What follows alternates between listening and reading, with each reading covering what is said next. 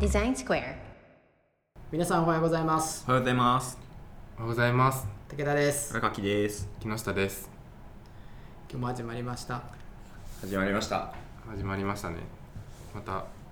荒垣さんにはい来ていただいております。今日は？今日はあれですね。また連続なんですけど、僕が始まる直前に。ちょっとこれ面白かったの思い出したって言っちゃって、それで少し盛り上がり。じゃあそれ話すっていう優しい言葉をいただいたので。その衝動大事だ。大事大事。忘れてたんですけど。いや皆さんクラブハウスっていうアプリを。もう多分嫌というほどもう耳にしているだろう。もしかしたら。まあちょっと嫌いな人もいるかもしれないですけど。うん。いやなんかその記事をある記事を読んでちょっと感動したというかことがあったので、それについてなんかどう思いますって話をしてみたいんですけど、うん、はいはい。いいですかね。もちろん。でその記事っていうのがえっ、とフォーブスの記事で、クラブハウスのここがすごい Zoom との推定差異から考えてみたっていうはいはい。記事なんですけど、えっとこれ最初まあ僕見た時に Zoom との差異からそれは違うっしょみたいな感覚で、あの全然違うじゃん設計がと思って、まあ、かなり舐めて あの 見ました。どうせそんな大したことないんでしょっていう、あんまフォーブスっていうのも見ずにまあなんかその大したことないでしょっていうことを思ってました、うんうん。初めてこれすいませんって感じだったんですけどまあ Zoom っていうサービスとの違いっていうことで分かりやすくクラブハウスのその技術的な凄さっていうのを話してさ差異を話していて。うんうんでまあいくつかその技術的なところで言うと、まあ、1回やる送信1回のデータ送信量が少ない。ポケットが小さいっていうふうにここで言われてるんですけれど、まあ、その小さい1回の送信量が少なければ、えー、とまとめるデータ量が少ないので、えー、と遅延がやっぱ発生しにくくなるっていうところだったりとか、あとは、えー、とスピーカーとリスナーのね。リスナーのね、うんあの通信の基盤が別になっているので、まあ、スピーカーはかなり手厚く強い通信網を使っててで、えっと、オーディエンスの方は、まあ、ちょっと落とすと、うんうんでまあその話すという体験をする上でめちゃくちゃ大事な遅延をさらにそれで発生しにくくしているっていう話だったり、あとは最終的に遅延が発生する変数である、えっと、ハブ中継するハブ通信の中継するハブの数があの直結するっていうふうなこことをここでは書かれたと思うんですけれど、その数を、えっと、もう物理的に多分物理的かな？あのもう用意しまくっていたと。うんうん。いう話。でそれの資金的な強さみたいな話にも触れていて。うんうん。で技術的に見たらそれがすごいっていう話なんですけれど、まあ、ここで僕すごいなと思ったのはこれがサービス設計デザイン設計とものすごい絡み合ってるというか、うんうんえっとそうですね。これ逆算して落としたら分かりやすいんですけれどそういうクラブハウスで今みんなが体験しているような体験を作るためにどういう UX が必要か。その上でサービスを設計して、えっと、足し引きをして、えっと、バックエンドとかインフラまで整備しちゃっているっていううんうんうん。ことが全体像がかなり見えてる状態で、えっと、ひ一つのその体験のビジョンに向かってサービスが作り上げられてるっていうのはすごいなんていうかな統一された動きをしているしうんサービス全体で。これデザイナーがいたとしたらもはやそれっていう、まあ、一般的な UIUX デザイナーではなくなんだろう、恐ろしいものを見てるようななんていうか、いやーこれすごいですね。そのプロダクト デザイナーとしてのそのデザイナーがやってるのかわかんないですけどね、うん。なんかそこがそのオーケストレーション的なのがすごいなと思ってっていうことが感動して、でそれをまあほんとほとんど一切そういうものが行われてるってことは気づかせずにユーザーが使ってるっていう、まあ、いわゆる解けるデザインになってるなっていうのがうんうん。めっちゃ感動したっていう話をうんうん。がありました。多分あれだよねあのいわゆる UX デザインって言われてる領域が誰か一人が担ってるっていう感じじゃなくて多分全員が、あの UX の大切さだったりとか、はい。そういうのを理解していてはい。あの当たり前のようになんだろうなそこが考えられた上でその自分の職能はい。の領域でそれを、えっと、その技術をうんどう使ったらそれが作れるのかみたいなとこでやってる感じだよね。そうそういう感じですよね、まあ、だからこれどう考えてもすごいなと思って 一人の人がやってるとしたらそこに対する幅広い知識があるって考えられるし、もしチームでやってるとしたらチーム全員があのおっしゃってみた通りに UX に対しての深いか洞察がある状態で、えーとプロフェッショナルが集まって、うんうん。そこに向けてどうやるかっていうことをまあチームとしてどうするかっていう意思決定した状態で進めてるってことだし、えーそうそういう感じですよねっていう。まさにすごいですね。なんか一人一人インフラだったら本来だインフラだったらインフラがやらないといけないことがあってバックエンドだったらバックエンドがやらないといけないことがあってデザインだったらデザイナーがやらないといけないことは目標なりがあってこれをそすり合わせるのが大変なはずなのになんかそこがもう前提同じ体験をもとにじゃあその体験を実現するために自分の職の何で果たすのかっていうのが、ミニちゃんと視点揃って走ってるのはこれすごいですよね。そうですね本当に。しかも開発チーム少ないっていう噂もあるんで、ね。マジかよって思いながら。ね3人。3人とかって4人。聞聞きますよね、少ないですよね。そうそう。まあそのなんだろうな。知識と技術力みたいなのも、うん。まあすごいけど、まあ、デザイナーっていう立場でこの記事を見た時にうん。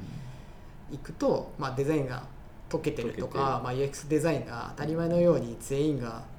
あ大切さだったりとか、うん。はい。あなんていうのかな。えそそれをどう実現するかっていうのにむ向き合えてるというか、うんはい。そういうところにあのこの記事で気づけてるかどうかかなってのは思うけどね。それを聞いてああそうかっていうのもちょっと思いました。気づい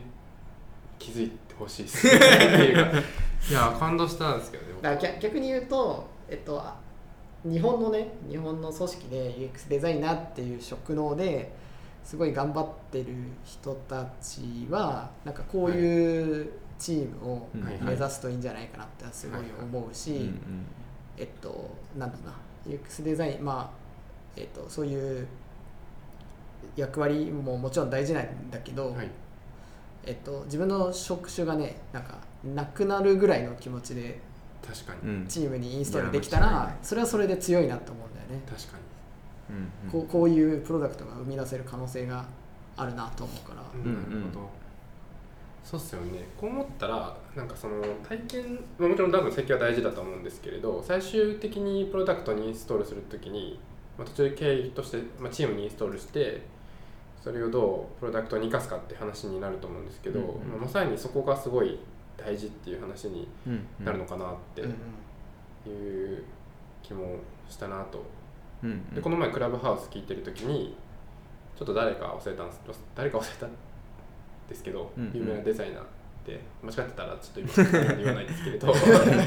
社内のそのデザイナーの評価にさまつなデザインはの技技術は入れてなくて、うんうん。どっちかっていうとファシリテーションの方うんの能力とかって話はしてて、うんうんうん。まあなんかうっすら納得感みたいなのはあったんですけど、やっぱまあそこが一番こういう記事とか見ると、うんうん。やっぱそのプロダクトのクオリティに一番直結するのってそこだなっていうのをめっちゃ感じるというか、うんうんうん。なんかここ2年ぐらいでなんかデザイナーのスキスキルというか、うんうん。なんか守備範囲の中にファシリテーションっていうのがこう入ってきてる感はあるねってめちゃくちゃいうはいはい。なんか話題も聞いたなと思ってそうですね。同じやつ聞いたかもしれないですけど なんかそんな感じのことを。そうだよね。言ってましたね。そうそうそう。だから UI とかね作れるのはもう今や人口がデザイナーの人口が増えてるっていうのもあって、はい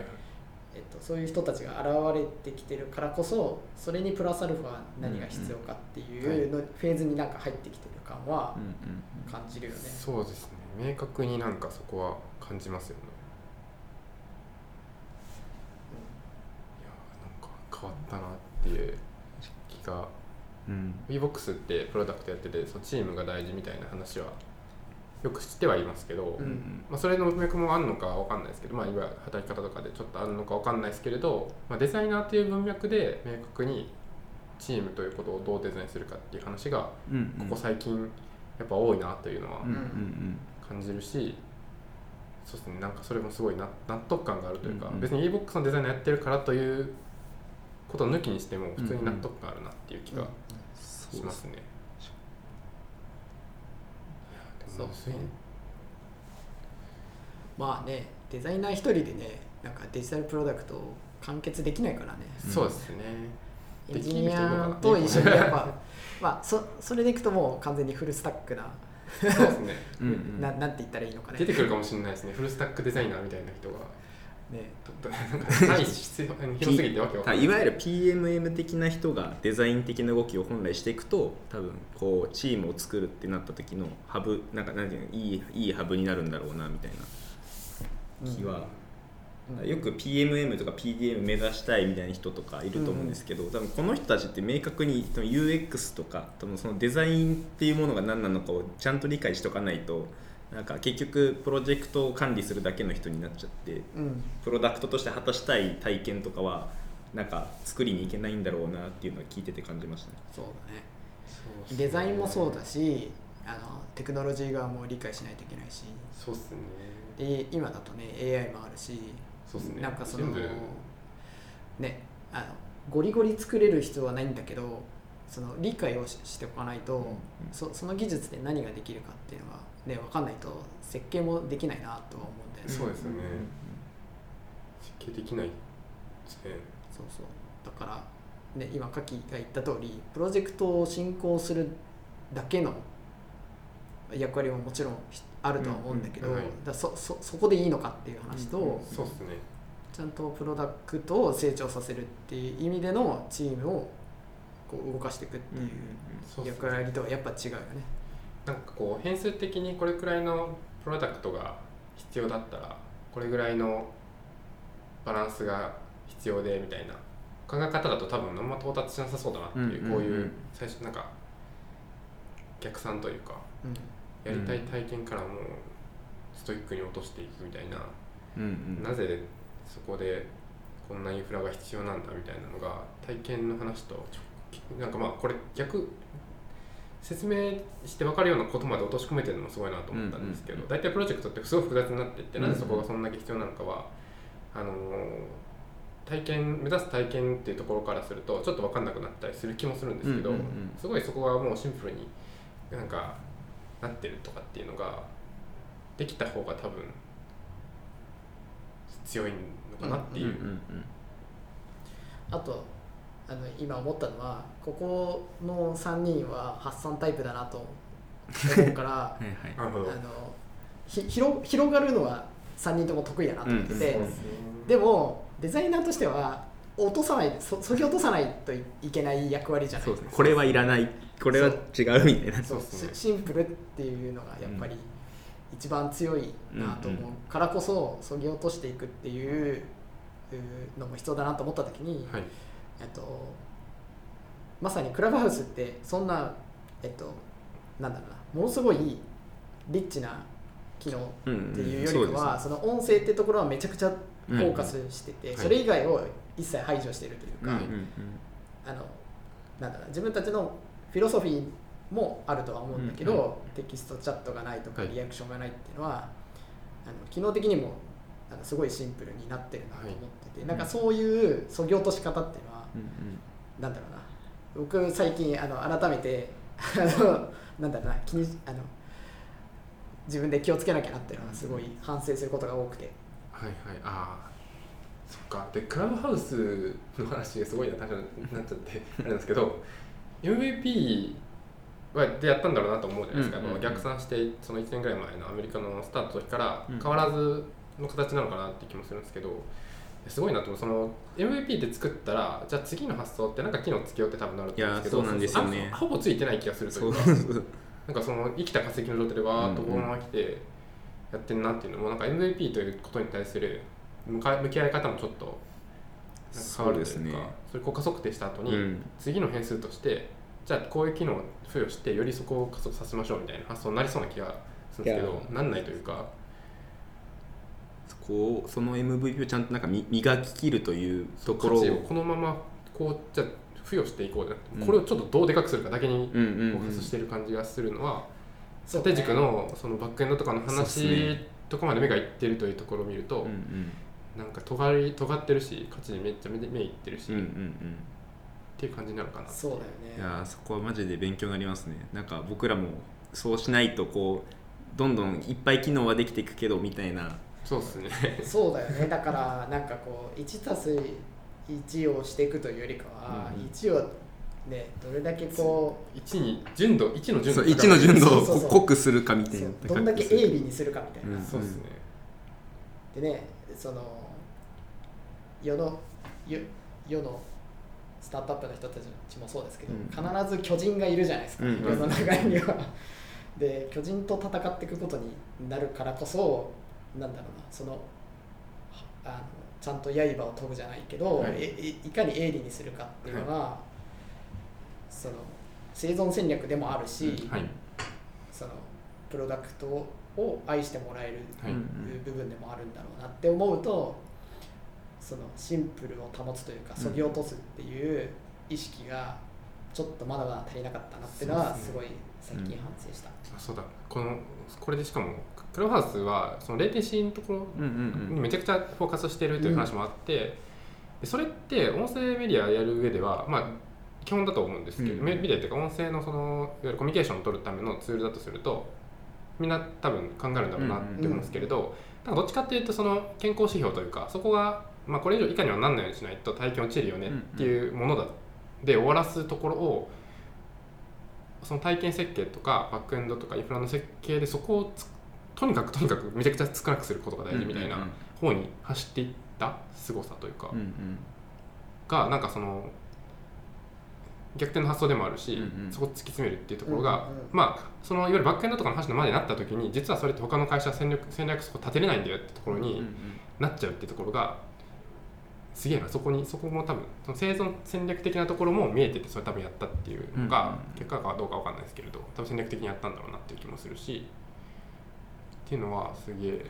まあねそれもねあのいきなり確証はあったかどうかわかんないけど、うんうん。やっぱねリリースしていくことで多分分かってったと思うんだよね、うんうんうん。だからでより自信はいがあってのなんかやり方なんじゃないかなと思うけどね、うんうん。その要するに、えー、とインビテーションの数が、はえっ、とね日本だと先週？先週末ぐらいから増えて増えてえ急に広まってるっていうのはあるけど、その前はねなんかひ一人が1人をインバイトできるっていう変数だったっていうのを聞いてて、だけどそれが2人に N, N 数を変えたっていうので、はい。その爆発的な広がりになって要するにそれだけ呼び込んでも大丈夫ってはいいう自信があってのなんか変数の変更なんだろうなって思うと、それはそれですごいすごい。なんか意思決定も含めて。すごいね。抑えるブランディングってあんまりこう聞かないからそのすごいですよね。なんか。そうそう。そのエッジでとりあえず勝負しに行ってるっていうのが なんか。その何？自信の得方と、うん。そのジャッジ。そうですね。が本当すげえなと。でそういうねあのジャッジを僕らもできるようにそうですね。しないといかんなっていうね、だからデザイナーはなんかチームのエッジをどこに持っていくかをちゃんと考えてプロトタイプとか共通認識を取らせていかないとなんかエッジがいっぱいあるだけになるからっていうのはそうですね。そうだねですね。ちょっと言うのも大変だしねそれ。言うのというかちゃんとそれで成し遂げるということがうん。多分すごい難しいなって、うんうんねいやちょっとシュンとしちゃったけど。ちょっと頑張頑張ろうという。あああ頑張ろうって感じですね。ねこれ金曜配信だからね暗くならないように、はい、明るい週末で。ちょっとねまあ。リフレこれ聞いてリフレッシュしてもらってまたね来週から頑張ってもらうみたいなねそうっすね。できたらいいですね、はい、じゃああのこんなグダグダした ポッドキャストをやってるんで あのぜひフォローお願いします。お願いします。はい。では皆さんさようなら。さよなら。さよなら